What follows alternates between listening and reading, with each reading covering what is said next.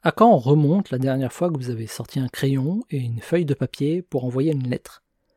On écrit de moins en moins, ou plutôt, on écrit de moins en moins à la main.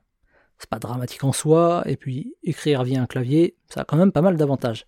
Mais écrire à la main, ça a aussi beaucoup d'avantages. Déjà, ça permet d'améliorer la mémoire. Ça demande plus d'énergie et surtout ça active plus de zones du cerveau, donc ça permet de faire travailler la mémoire. C'est plus efficace pour retenir les choses, et on l'a déjà tous ressenti lorsqu'on était étudiant. On retenait mille fois plus en écrivant un texte plutôt qu'en le lisant dix fois de suite.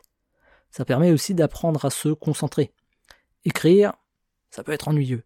L'écran ne brille pas, il n'y a pas de menu, pas de notification, et c'est plus long qu'en écrivant via un clavier. C'est donc un excellent exercice pour apprendre à se concentrer et apprendre à notre cerveau à ne pas se laisser distraire par tout ce qui l'entoure. Ça permet également de se vider la tête plus efficacement et de moins ruminer. Parce que quand on rumine, les pensées restent dans notre tête et elles tournent en boucle. Écrire, finalement, c'est un excellent moyen pour se sortir de la tête toutes les choses qui nous tracassent. C'est comme une conversation avec un ami. Quand on exprime à voix haute ce qu'on a en tête, tout de suite ça paraît moins stressant. De la même façon, écrire ce qui nous tracasse, ça permet de prendre plus de recul.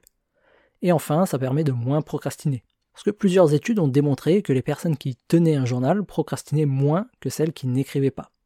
Écrire, c'est une façon de nous engager. Quand c'est écrit, c'est comme une promesse faite à soi-même. C'est un peu comme un contrat. Et une fois que la promesse est faite, on est plus enclin à la tenir. Donc à ne pas procrastiner.